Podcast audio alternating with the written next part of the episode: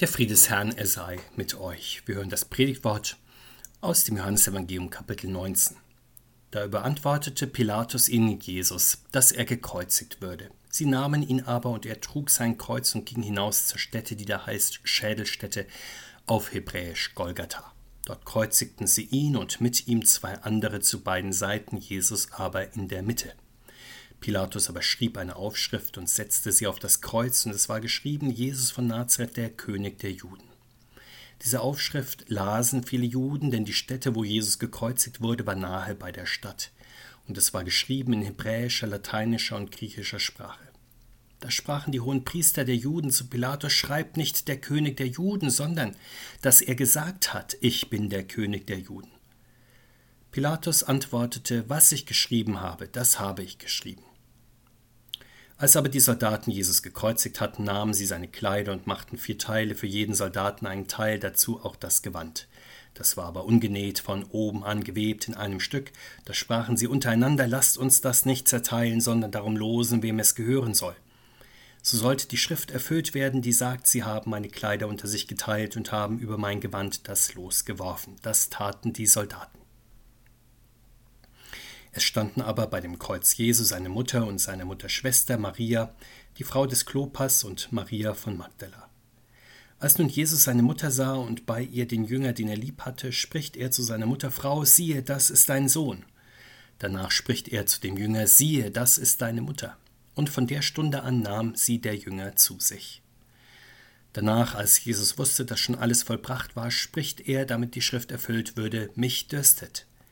Da stand ein Gefäß voll Essig, sie aber füllten einen Schwamm mit Essig und steckten ihn auf ein Üsoprohr und hielten es ihm an den Mund. Als nun Jesus den Essig genommen hatte, sprach er, es ist vollbracht und neigte das Haupt und verschied. Der Herr segne diese Worte an uns. Amen. Liebe Gemeinde des Herrn unter dem Kreuz, Jesus wird von Pontius zu Pilatus weitergereicht. Wieder der Mensch Pontius hilft ihm noch der römische Statthalter Pilatus. Und dann gibt ihn dieser noch einmal weiter, er beantwortet Jesus dem Volk, dieses händigt ihn den Soldaten aus. Wenn wir diese Begebenheit erzählt bekommen, so will sie uns eine Mahnung sein. Die Menschlichkeit ist bei den mächtigen Entscheidern oftmals nicht in guten Händen, auch nicht unter den Befehlsempfängern.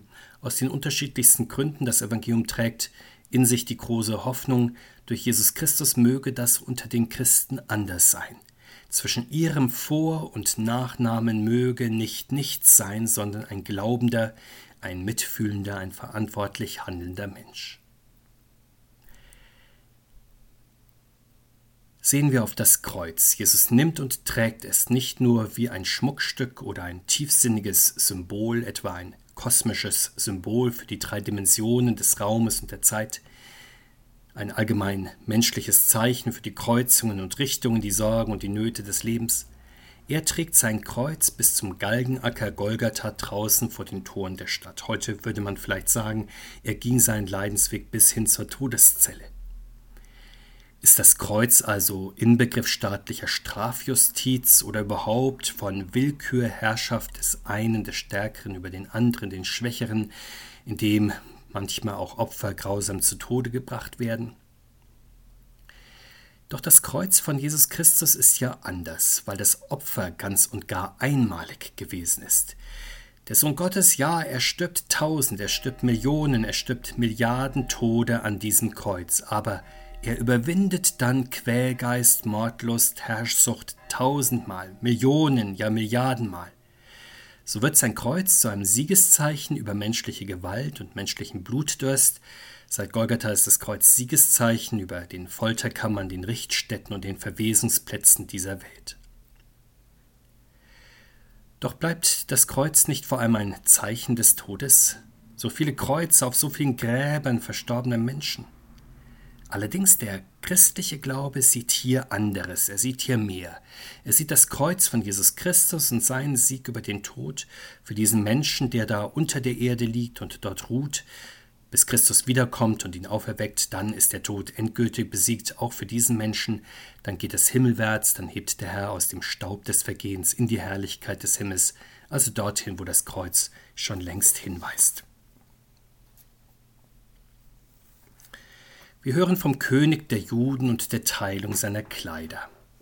Pontius Pilatus waltet weiter seines Amtes. Für jeden größeren offiziellen Vorgang braucht es bekanntlich Protokoll, Akte, Publikation. Irgendeiner muss schließlich verantwortlich zeichnen, vor allem wenn Blut fließt. Doch der römische Statthalter übernimmt nicht wirklich Verantwortung, er triumphiert, er beansprucht, niemand Geringeren als den König der Juden zum Tode verurteilt zu haben.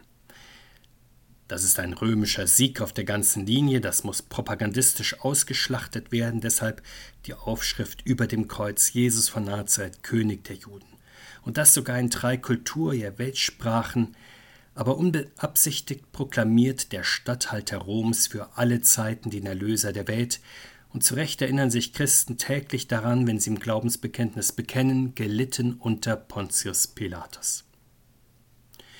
Natürlich die hohen Priester, sie wollen nicht einen jüdischen König auf dem Gewissen haben, sie wollen sich auch nicht einem römischen Triumph unterwerfen, aber selbst hier muss das verborgene Drehbuch Gottes gespielt werden, das römische Reich und die hohen Priester müssen wider Willen bezeugen, Jesus von Nazareth, König der Juden.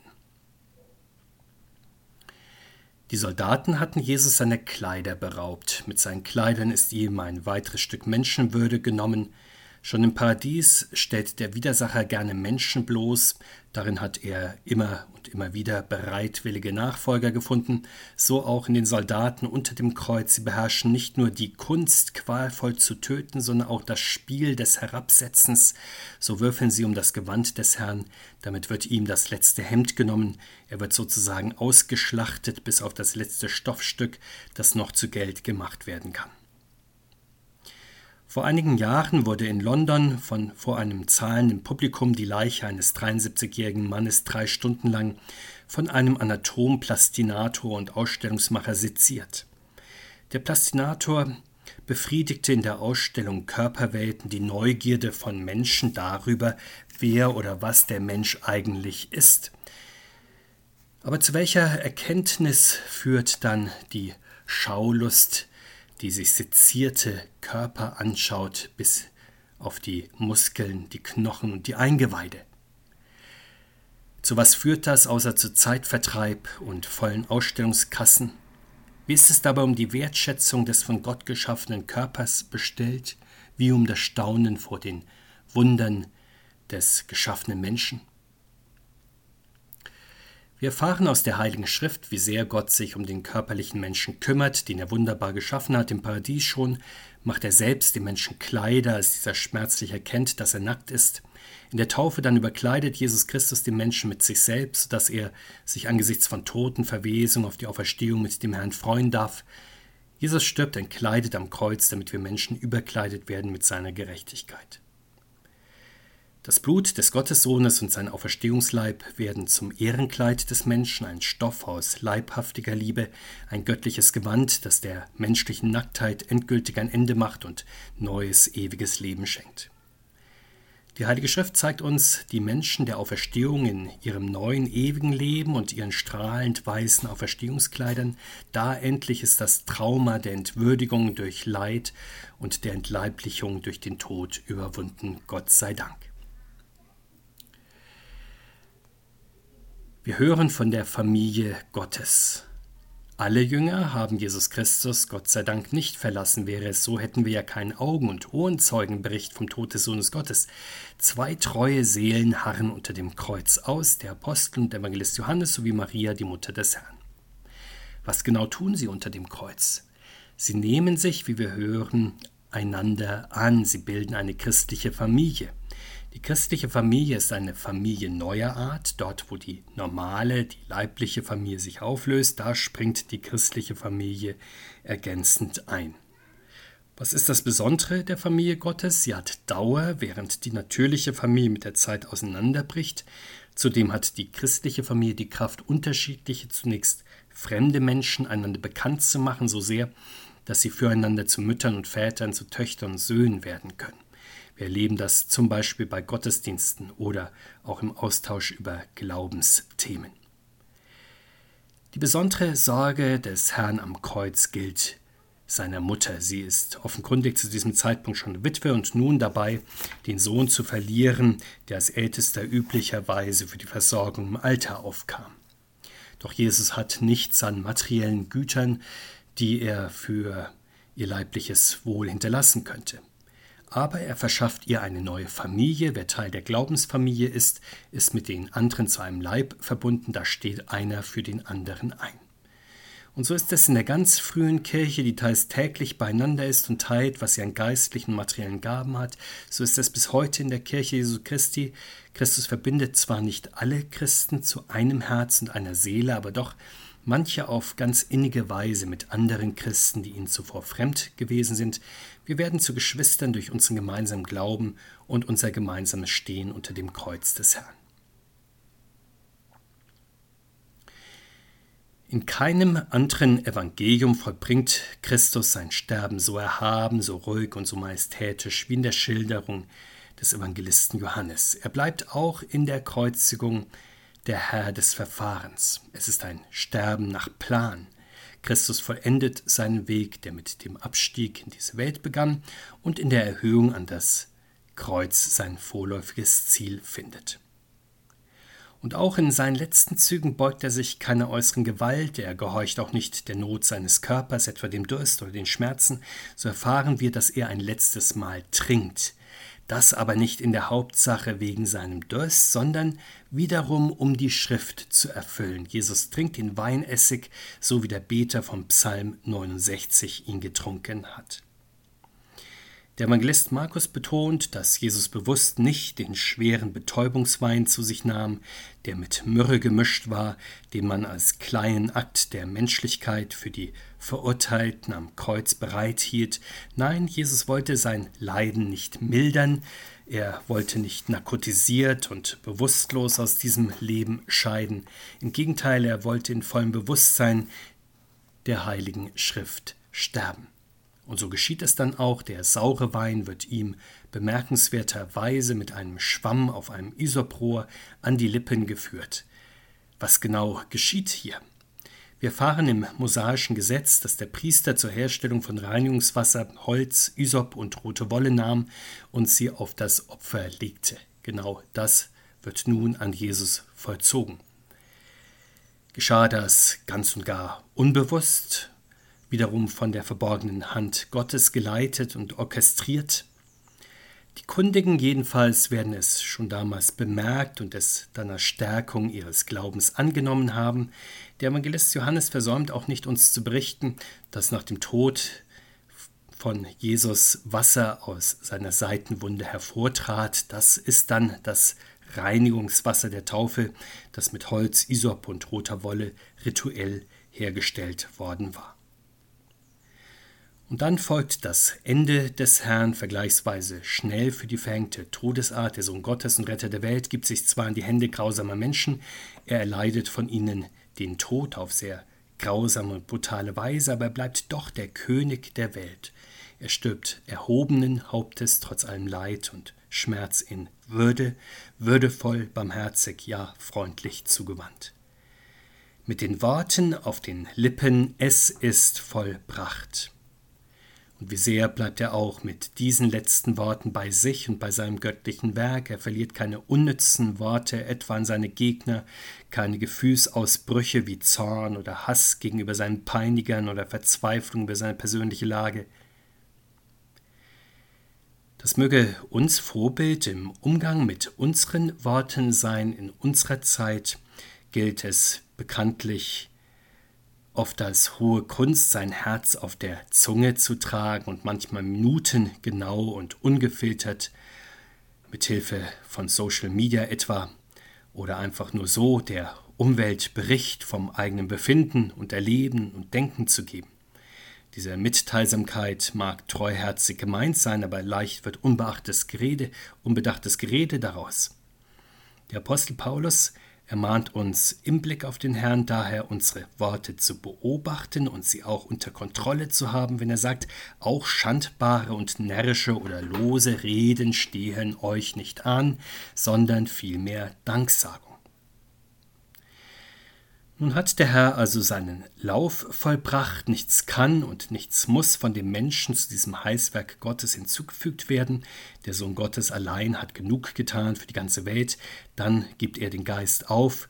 Nach dem Evangelisten Lukas befiehlt er ihn noch ausdrücklich mit dem Psalmgebet in die Hände des himmlischen Vaters. Fast liegt eine Schönheit in dieser Szene. Jesus neigt den Kopf und stirbt mit diesen zuversichtlichen Worten auf den Lippen, nichts zu spüren von erschöpfter Todessehnsucht oder bitterer Lebensmüdigkeit. Der Vater wird dem Sohn den Lebensgeist am Ostermorgen wieder einhauchen, aber nun ist es erst einmal vollbracht, sein Geist beim Vater im Himmel, sein Körper entseelt, die Schuld getilgt, die Welt bis in die Tiefen der Hölle erschüttert, der Teufel besiegt, wir Christen unter dem Kreuz begnadet, befreit zu einem seligen Sterben. Was ist das eigentlich, ein seliges Sterben im Zeichen des Kreuzes? Manchmal hört man jemand von der Schönheit des Todes reden, vielleicht angeregt durch dieses Vorbild des Herrn, der willig stirbt und endlich sterben kann. Allerdings nicht der Tod an sich ist schön und eine Erlösung, der Tod an sich ist grausam und kalt, aber manche Seele, vor allem manche gläubige Seele, ist durchaus schön, weil sie still und würdig Abschied nimmt, weil ihr der Trost des Glaubens anzumerken ist. Was also wäre das genau, still und würdig zu sterben? Das fragen sicher nicht nur Menschen in Krankenhäusern und Pflegeheimen. Manch einer will das selbst bestimmen und regeln, damit es auch im Tod ganz und gar nach den eigenen Regeln geht und man nicht anderen Menschen dann ausgeliefert ist.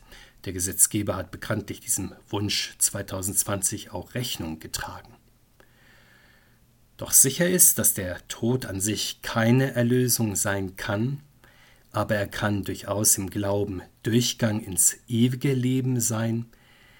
Und das Leben ist doch auch das Einzige, woran man sich halten kann, das Einzige, wofür es zu leben und zu sterben lohnt. Die Frage, wenn man das feststellt, ist dann allerdings, ob man sich am Leben festklammert, es auskostet, solange man kann, das Lebensende mit allen Mitteln hinausschiebt, ja Himmel und Hölle in Bewegung setzt, nur um noch länger leben zu können?